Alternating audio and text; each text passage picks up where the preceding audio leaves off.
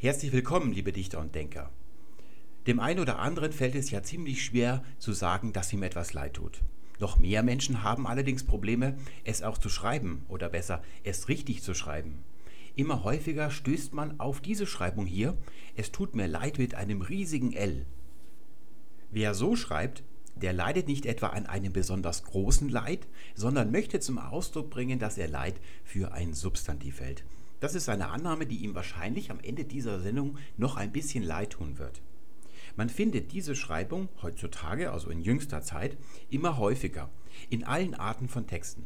Nicht nur in Alltagstexten wie gedruckten Zeitungen oder im Internet, sondern auch in Romanen, also in Texten, die über lange Zeit intensiv redigiert worden sind. Und wir wollen mal einen Blick darauf werfen, was die aktuell gültige Rechtschreibung zu dieser Frage sagt. Sie schreibt Leid natürlich klein. Es tut mir leid ist die einzig korrekte Schreibung nach der aktuell gültigen amtlichen Rechtschreibung und zufälligerweise stimmt das mit der klassischen Rechtschreibung überein. Es gibt dort also keine Veränderung. Diese Eintracht besteht allerdings nur an der Oberfläche. Die Wortliste der aktuell gültigen amtlichen Rechtschreibung verweist auf zwei Paragraphen im Regelwerk. Der eine davon ist der Paragraph 34, wo es heißt, Partikeln, Adjektive, Substantive oder Verben können als Verbzusatz mit Verben trennbare Zusammensetzungen bilden. Was ist damit gemeint? Es gibt ja einfache Verben wie zum Beispiel schaffen oder nehmen. Aus dem Schaffen kann man ein Er-Schaffen machen, indem man die Vorsilbe Er anhängt.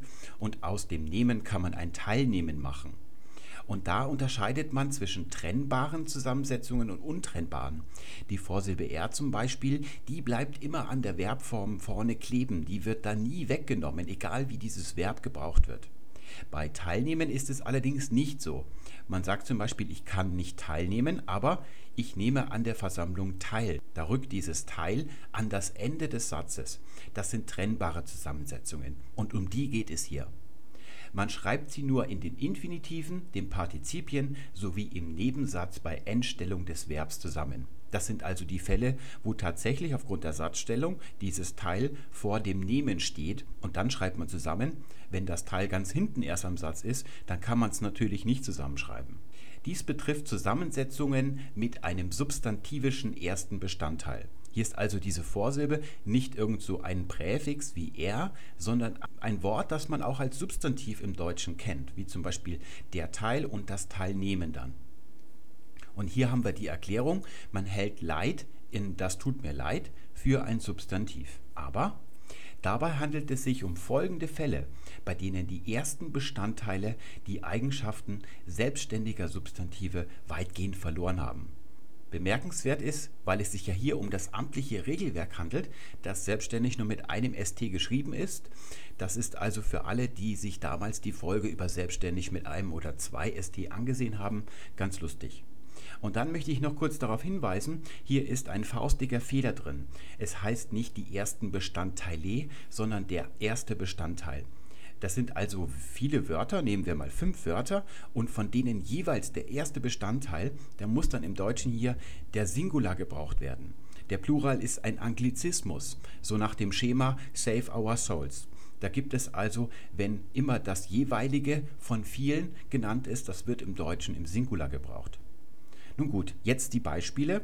Eislaufen, Kopfstehen, Leid tun, Not tun, Standhalten statt finden und statt geben, statt haben, Teilhaben, Teilnehmen und Wunder nehmen. Das ist ja ein gängiges Schema auch schon in der alten Rechtschreibung gewesen. Man hat damals schon Radfahren zusammengeschrieben. Das Rad ist ein Substantiv und weil man das eben so oft als Kombination gebraucht hat, ist das Rad zu einer Vorsilbe geworden. Es gibt allerdings einen großen Unterschied zwischen früher und heute. Wenn man vor 30 Jahren wissen wollte, wie man Leidtun richtig schreibt, dann hat man den Duden aufgeschlagen unter L, dann hat man Leid gesucht und dann wusste man, wie es geschrieben ist. Da wurde nichts erklärt. Dieses ganze Geschwafel, was ihr hier findet, das hat man früher nicht vom Stapel gelassen. Das sieht ja für einen Laien so aus, als stünden hier Sprachwissenschaftler hinter diesem Text, die genau definieren könnten, was ist ein Substantiv und was ist kein Substantiv, die genau erforscht hätten, was eine Substantivierung oder eine Desubstantivierung ist. Nichts davon ist wahr. Was hier steht und so einigermaßen fundiert aussieht, das ist etwa auf dem Niveau von Scientology. Das könnte auch L. Ron Hubbard hier geschrieben haben. Das ist alles ein zusammengedichteter Quatsch. Ich kenne aus meiner Hauptdisziplin der Erforschung der altägyptischen Sprache einige Sprachwissenschaftler, die haben sich 30 Jahre lang darüber den Kopf zerbrochen, ob das Verb in der altägyptischen Sprache vielleicht gar kein Verb, sondern ein Substantiv oder ein Adverb ist. Also es geht um Transposition von Wortarten. Das ist gerade in der altägyptischen Sprache ein sehr wichtiges Thema.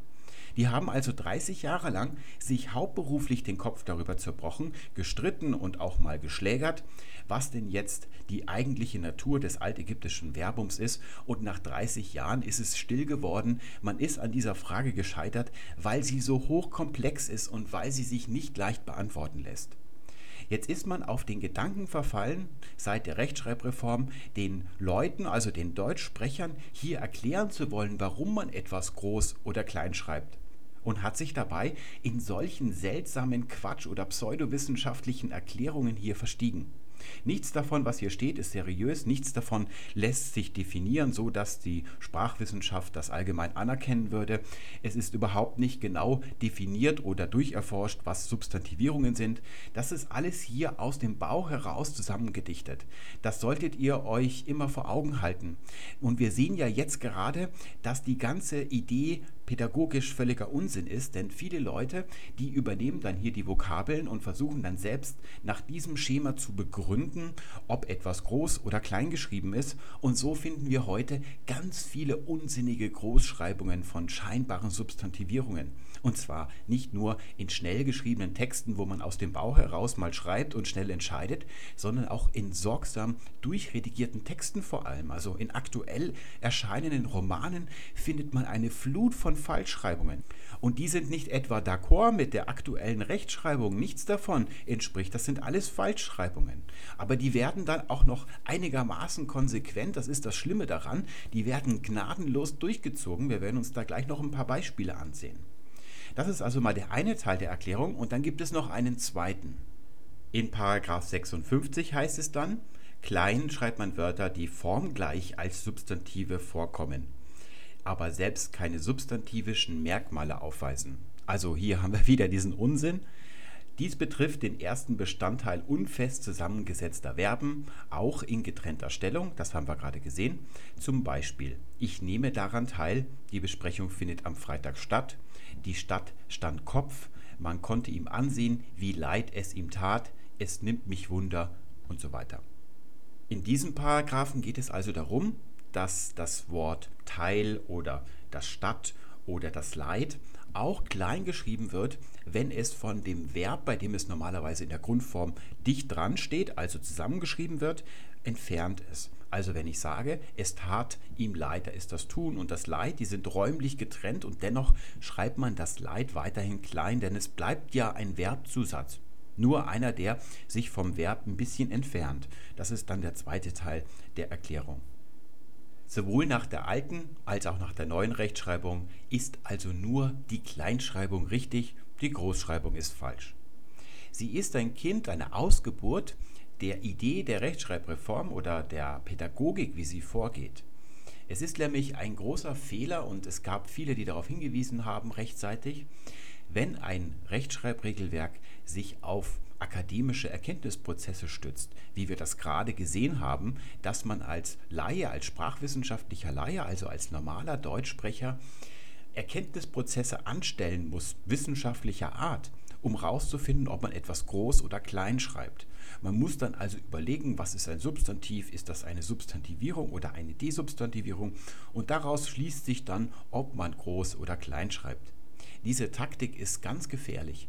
Es gibt ja zum Beispiel Menschen, die einen so niedrigen Intelligenzquotienten haben, dass sie anfangen zu winken, wenn am Horizont ein Auto vorbeifährt. Also Menschen, die nicht in der Lage sind, ein eigenständiges Leben zu führen, weil sie so beschränkt sind in, in ihrer Intelligenz. Aber das Bemerkenswerte ist, dass diese Menschen ganz normales Deutsch sprechen. Die sprechen ganz normale Sprache. Das ist nicht irgendwie primitiver, was die Grammatik angeht. Auch die können die Grammatik richtig anwenden. Am anderen Ende der Skala gibt es ganz hochintelligente Menschen, vielleicht richtige Wissenschaftler, sogar einen Sprachwissenschaftler. Und dazwischen gibt es eine riesige Bandbreite. Und deswegen haben rechtzeitig auch schon Menschen darauf hingewiesen, dass es ein Fehler ist, darauf zu stützen, dass es gewisse naja, wissenschaftliche Beurteilung geben sollte im Vorfeld, bevor man sich entscheidet, wie man etwas schreibt, weil natürlich je nach Charakter, nach Intelligenz und so weiter, nach Zeit, die man zur Verfügung hat zum Überlegen, ganz unterschiedliche wissenschaftliche Urteile oder pseudowissenschaftliche Urteile gefällt werden und dann auch ganz viele verschiedene Schreibungen am Ende auftauchen. Das ist der Grund, warum wir heute so katastrophal viele falsche Groß- oder falsche Kleinschreibungen, falsche Auseinanderschreibungen und so weiter haben. Weil die Reform sich dafür entschieden hat, den Leuten solche Substantivierungsregeln an die Hand zu geben die in sich nicht konsistent sind, auch nichts mit Wissenschaft zu tun haben, die dann von jedem ein bisschen anders gemäß seinem Charakter und seiner persönlichen Note interpretiert werden. Meistens werden sie dann fehlgedeutet und so kommt es zu unterschiedlichen Schreibungen. Was also eigentlich das Ziel war, dass man leichter nach, nach gleichem Schema schreiben kann, dass man sich also auf ein Schema verlassen kann beim Schreiben und deswegen weniger Schreibfehler macht, genau das Gegenteil ist heute daraus geworden. Es gibt für fast alles ganz viele unterschiedliche Schreibungen, weil die Leute heruminterpretieren und das darf eigentlich nicht sein bei einem Rechtschreibregelwerk, wenn man schon eine Standardschreibung haben will. Ist das Verbum zertrennt wie hier, tut mir leid, dann unterscheiden sich die beiden Rechtschreiberegelwerke nicht, die alte und die neue, man schreibt dann eben klein. Der Unterschied liegt dann in den zusammengesetzten Formen, also zum Beispiel in der Grundform. Da schreibt man nach der heutigen Regel Leid tun zusammen, weil man Leid als Vorsilbe von tun interpretiert und daran ist auch überhaupt nichts auszusetzen. Aus dem Leid und dem Tun wird jetzt ein Wort. Und wenn man eine Wortzusammensetzung hat im Deutschen und auch darüber hinaus, dann entscheidet immer der letzte Bestandteil, um was für eine Wortart es sich bei dieser Zusammensetzung handelt. Hier ist das letzte Glied ein Verb und Verben schreibt man klein im Deutschen, deswegen schreibt man das gesamte Konstrukt klein. Wir hatten das ja schon mal in der Folge über die Adjektive. Wenn ich zum Beispiel sage internetaffin, da schreiben dann viele Internetseiten Internet groß, dann einen Bindestrich und dann affin. In Wahrheit ist es so, wenn dieses Wort Internet dann als Substantiv der vordere Teil einer Zusammensetzung wird und der hintere ist ein Adjektiv, dann ist das gesamte Konstrukt dann ein Adjektiv. Und deswegen schreibt man vorne klein auch wenn vorne ein Markenname, also zum Beispiel Google-affin oder Apple-affin, diese Namen werden dann natürlich vorne klein geschrieben. Das sind keine Substantive mehr. Und genau das haben wir hier. Der Unterschied dann zur alten Rechtschreibung besteht darin, dass man Leitun getrennt geschrieben hat. Und da ergibt sich eine Frage. Man hat Autofahren getrennt geschrieben, das Auto aber dann nach wie vor groß, denn man hat das noch nicht als eine Wortkomposition angesehen oder zugelassen, das Radfahren allerdings schon. Da ist aus dem Substantiv Rad eine Vorsilbe Rad geworden. Das hintere Glied ist das Fahren, also ein Verbum, und deswegen wurde das Radfahren klein geschrieben.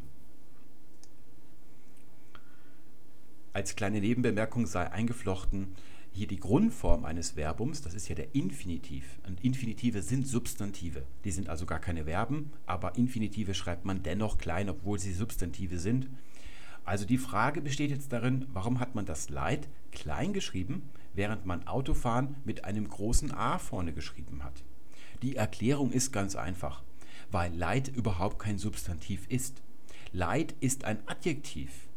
Die ganze Deutung, die hier oder die ganze Begründung, die die neue Rechtschreibreform bringt, ist völliger Humbug. Und das sehen wir auch daran, an der Zusammenstellung der Beispiele, die wir, in diesen, die wir im Zitat gerade hatten. Da wurde dann das Statthalten zusammengewürfelt mit dem Leitton. Stadt ist ja nun unzweifelhaft tatsächlich ein Substantiv. Es kommt von die Stadt. Das kann man mit DT schreiben, wenn man eine normale Stadt meint. Aber es gibt auch die Stadt im Sinne von Stelle und das schreibt man mit Doppel-T. Das ist also ein Substantiv. Das Leid wird hier mit dazu genommen in, diese, in diesen Topf von Beispielen, aber es gibt ein Leid, das schreibt man groß und das ist ein starkes, neutrales Substantiv im Deutschen. Da haben wir dieses hier. Und dann haben wir auch im Deutschen noch ein Adjektiv und das schreibt man klein. Man sagt ja zum Beispiel, ich bin die Sache leid. Und das ist natürlich kein Substantiv, sondern es ist ein Adjektiv und das ist schon seit dem Althochdeutschen belegt. Man sagt auch, ich habe sie leid, das gibt es auch noch. Was bedeutet dieses Adjektiv? Naja, es bedeutet das, was wir heute darunter verstehen. Ursprünglich war damit eigentlich der Gegensatz von lieb gemeint. So hat man im Mittelalter zum Beispiel gesagt, es wäre mir lieb oder leid. Leid hat also eher sowas wie feindlich und lieb ist so viel wie freundlich gesinnt gegenüber etwas. Das ist also ein, ein Oppositionspaar, könnte man sagen.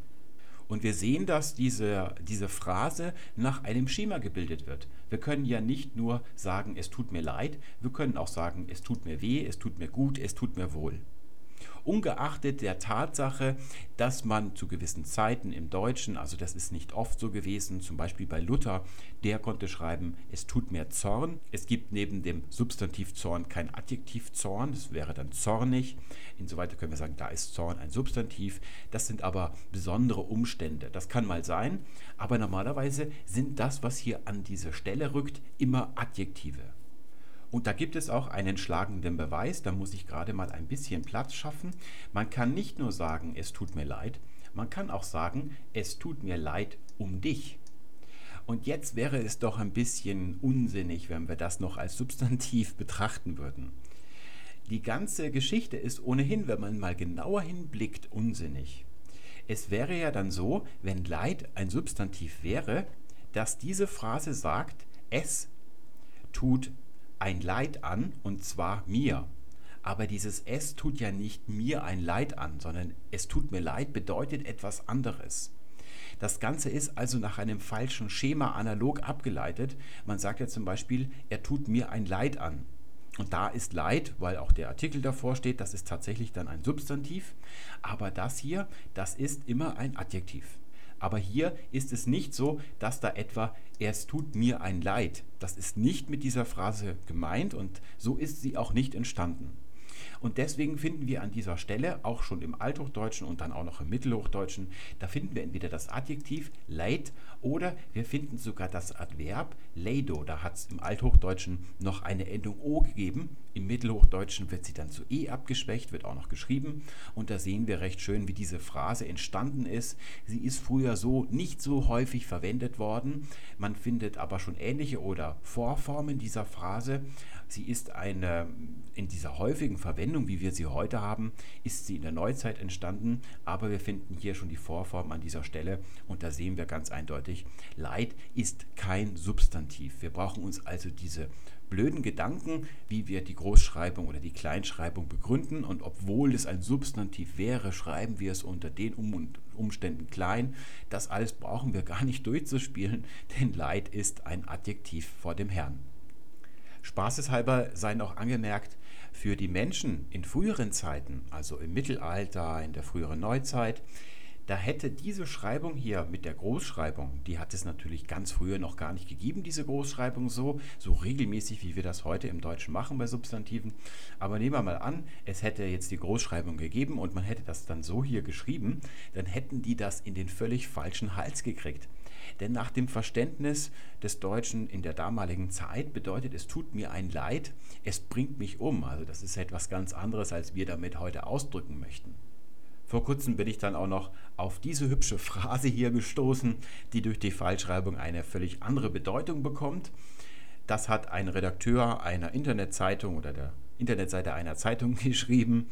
Und da sieht man, dass man sich tunlichst von diesen Begründungssystemen fernhalten sollte. Und das hat nichts damit zu tun, dass man als Nicht-Sprachwissenschaftler vielleicht unterqualifiziert wäre, sondern es liegt daran, dass im Kopf aller Sprecher der deutschen Sprache ja offensichtlich ein System, ein Regelwerk funktionieren muss. Und das funktioniert eigentlich ziemlich gut. Wir können alle Deutsch sprechen, keiner hat damit Probleme, schon kleine Kinder oder wie wir vorhin sahen, Menschen mit verringerter Intelligenz, die alle können Deutsch sprechen, bei allen funktioniert das Regelwerk im Kopf. Die Sprachwissenschaft möchte ja herausfinden, wie dieses Regelwerk genau beschaffen ist und davon ist sie ganz, ganz, ganz weit entfernt. Das seht ihr ja auch, wenn ihr euren Computer anschaltet. Der Computer, der kann nicht mit euch reden. Einmal deshalb, weil er keine eigenen Gedanken entwickeln kann, aber auch wenn er das könnte, dann könnte er nach dem, was die Sprachwissenschaftler bisher herausgefunden haben über die Sprache, wie sie funktioniert, wäre es ihm nicht möglich, ihm das Sprechen beizubringen. Ihr seht das auch, wenn ihr die Rechtschreibhilfe in Word oder so verwendet. Da gibt es ja ganz verwunderliche Fälle. Das alles basiert nicht auf Sprachwissenschaft. Die Computerindustrie hat schon vor vielen Jahren erkannt, dass sie auf keinen Fall mit der Sprachwissenschaft zusammenarbeiten darf.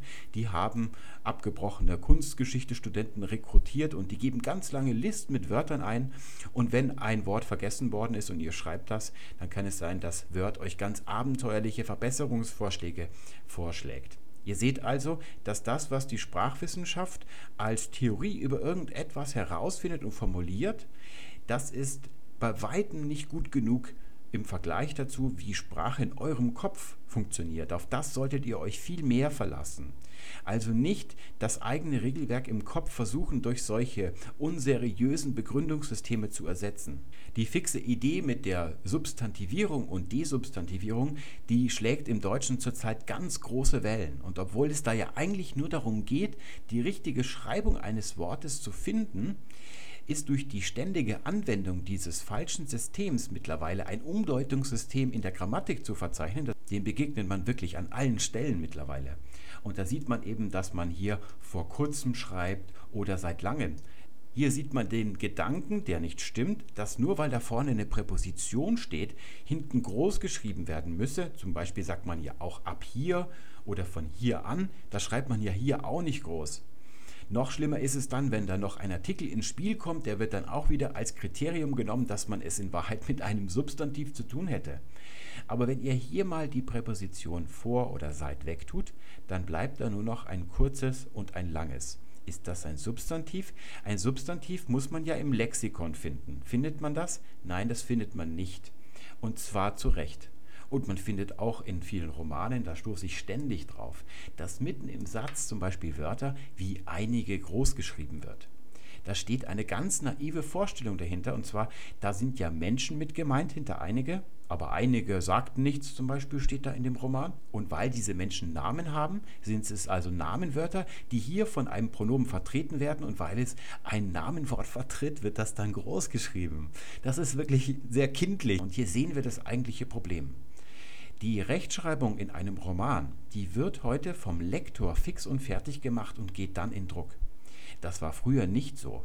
Früher hat sich der Lektor mit anderen Dingen beschäftigt, die seine Aufmerksamkeit viel eher erfordert haben, zum Beispiel mit dem Inhalt des Romans, wo muss man kürzen und da gibt es immer eine ganze Menge, das weiß ich aus meinen eigenen Romanen. Ich bin froh, wenn der Lektor sich mit dem Kürzen beschäftigt und mir ist es mal passiert, dass ich ein Manuskript zurückbekommen habe, es war kaum etwas rausgekürzt, was gar nicht sein kann. Man schreibt so viel Quatsch. Aber dafür hat sich der Lektor darauf verstiegen, alle das mit scharfen S in das mit Doppel-S zu konvertieren, obwohl ich ihm gesagt habe, das kann man mit Search und Copy und Paste nachher automatisch machen am Ende, wenn wir mit dem Inhalt fertig sind, hat der wirklich Stunden da gesessen und jedes einzelne das mit scharfen S in neue Rechtschreibung konvertiert. Und da war mir nicht ganz geheuer und inhaltlich hat er nichts gekürzt und das ist ein ganz schlimmes Zeichen. Es war dann ein ganz katastrophales Lektorat, aber nur das, das nur am Rande. Früher war der Lektor also mehr für den Inhalt zuständig und dann ging er am Ende runter in die Setzerei. Die Setzer, das waren nicht einfach irgendwelche blöden Handwerker, die dann äh, Druckerschwärze verschmiert am Abend aus der Werkstatt rauskommen und ein Bier getrunken haben, sondern das waren ganz intelligente, hochgebildete Menschen die diese ganzen komplizierten Zusammenhänge hinter der Schreibung, die haben die alle gewusst. Das sind grammatikalische Zusammenhänge, aber auch erkenntnistheoretische sehr häufig, also hochphilosophische Zusammenhänge.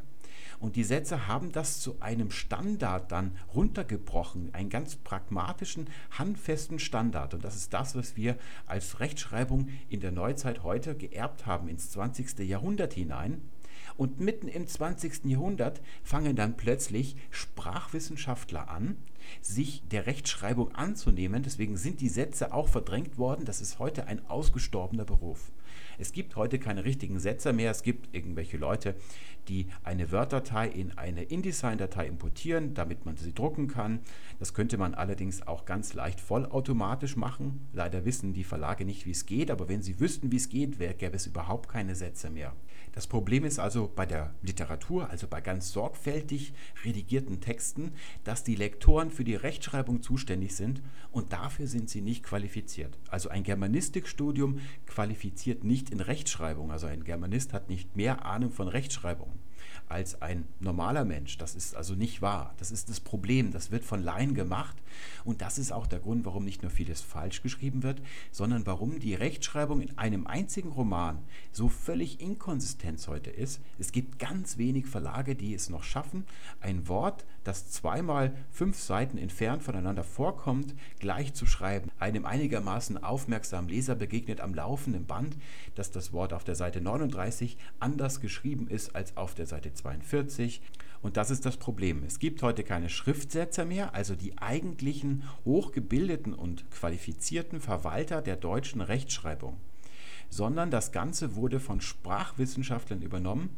Und ich muss dazu sagen, diese Sprachwissenschaftler, nicht nur die Reformer, sondern auch davor, überhaupt der Gedanke, das von Sprachwissenschaftlern machen zu lassen, das ist ein ganz schlechter Gedanke. Und wir sehen diese Konsequenzen, die wir jetzt haben. Und so finden wir eben nicht nur einige, sondern wir finden heute ganz regelmäßig von vielen geschrieben, der einzige, ich weiß gar nicht, ich glaube, das ist sogar legitim nach der neuen Rechtschreibung. Es ist aber trotzdem falsch. Hier kann man als Faustregel nehmen, wenn man den Artikel mal weglässt und man hat dann nur noch das rohe Wort und ist da immer dasselbe Objekt mit gemeint, das ist ja gerade bei Einziger nicht so, da kann man als Faustregel nehmen, man sollte lieber ganz vorsichtig sein mit der Substantivierung. Am besten, und dafür habe ich mich vor einigen Wochen schon entschlossen, nachdem wir so viele Beispiele hatten und wir gar nicht mehr wussten, wie wir denen noch Herr werden können wäre es mittlerweile, dass man die rigorose, also die totale Kleinschreibung einführt, so wie sie Jakob Grimm oder Ottel Eicher praktiziert haben. Mittlerweile bin ich dafür, obwohl ich sonst gegen Sprachreformen bin oder Rechtschreibreformen. Aber das ist, glaube ich, das Einzige, was uns noch davor retten kann, dass ständig jeder inhaltlich oder akademisch an der Schreibung herum experimentiert. Wir finden auch schon häufig bei Extremschreibern das gleiche groß geschrieben, weil man denkt, dass da irgendwas Spezielles gemeint ist, was einen Namen hat. Und wenn es einen Namen hat, ist es ein Namenwort. Und wenn das gleiche ein Namenwort vertritt, dann ist es also substantiviert oder steht anstelle eines Substantivs. Das ist auch eine beliebte Begründung in der Reform. Aber was man noch nicht so häufig findet, das ist dann dasselbe. Das traut sich, glaube ich, noch keiner. Irgendwie schlägt dann das Bewusstsein oder das Unterbewusstsein doch noch Alarm. Heute Nachmittag, da habe ich eine CD gebrannt auf dem Computer mit dem Brenner. Und jetzt stellt euch mal vor, ich hätte Bescheid wissen müssen über die Relativitätstheorie, über die Quantenmechanik, um diesen Brenner verwenden zu können. Also um am Ende zu einer beschriebenen CD zu kommen. Denn dieser Beschreibvorgang oder das, was eine CD ist, das basiert auf Erkenntnissen der Relativitätstheorie und der Quantenmechanik. Oder ich fahre Auto und müsste genau wissen, wie die Taktphasen eines Ottomotors funktionieren, damit ich zum Einkaufen fahren kann. Es wäre ja schrecklich, wenn man bei jedem Ding, das man im Leben benutzt, über die wissenschaftlichen Hintergründe Bescheid wissen müsste oder wenn man sie durchspielen müsste, um sie verwenden zu können. Genauso ist es hier. Stellt euch vor, man müsste wirklich als normaler Sprecher ein althochdeutsches Adverb in Erwägung ziehen oder die Syntaxtheorien des 20. Jahrhunderts kennen, um herausfinden zu können, wie man etwas schreibt. Das kann nur in Chaos und Zähneklappern enden. Es ist viel besser, wie man es früher gemacht hat. Ich schlage den Duden auf. Der Duden ist von Leuten geschrieben. Ich gehe jetzt mal davon aus, Leute, die wissen, was sie tun. Das sind also Leute, die schauen, wie die Menschen Deutsch sprechen und das fassen sie dann in einem hübschen Büchlein zusammen. Und wenn ich jetzt wissen will, wie ich etwas schreibe, dann schlage ich dieses Buch auf und dann weiß ich, ich habe die Schreibung, die dem Sprachverständnis der Mehrheit eigentlich entspricht. So ist es früher gewesen. Erklärungen brauche ich nicht. Denn wenn der Duden gut gemacht ist, dann basiert er auf dem nicht akademischen Bereich unseres Gehirns, wo also Sprache wirklich entsteht, wo die heimlichen Regeln, die die Sprachwissenschaft noch gar nicht entdeckt hat, wo die hausen und wo sie dafür sorgen, dass wir Verben richtig beugen, Substantive richtig beugen, wo wir die Satzstellung richtig hinkriegen und am Ende kommen dann aus unserem Mund richtige schöne Sätze raus oder aus unserer Hand. Und die Redakteure von so einem Wörterbuch, die schauen sich an, was kommt aus unserem Mund raus und formulieren das dann in Schemata. Das sind nicht die wahren Regeln in unserem Kopf. Und wir schlagen das nach und es braucht uns auch nichts akademisch erklärt zu werden.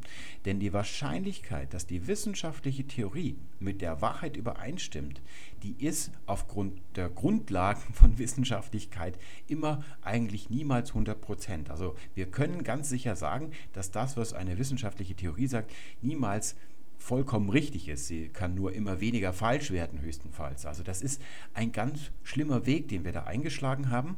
Und mittlerweile sieht man eben, dass diese Regeln, die nur dafür da sind, Richtigschreibung zu garantieren, in mittlerweile durch die falsche Deutung von inhaltlicher Sprache, also was ist im Deutschen ein Substantiv, was ist kein Substantiv, dafür sorgen, dass sich die Sprache verändert über eine, durch einen akademischen Grund, nämlich die Rechtschreibreform. Das ist etwas, was man vor einigen Jahren noch so gar nicht in Erwägung gezogen hat. Die Rechtschreibreformer haben das immer abgestritten, dass Sprache und Rechtschreibung miteinander zu tun haben, aber wir sehen das an allen Stellen, dass genau das momentan geschieht.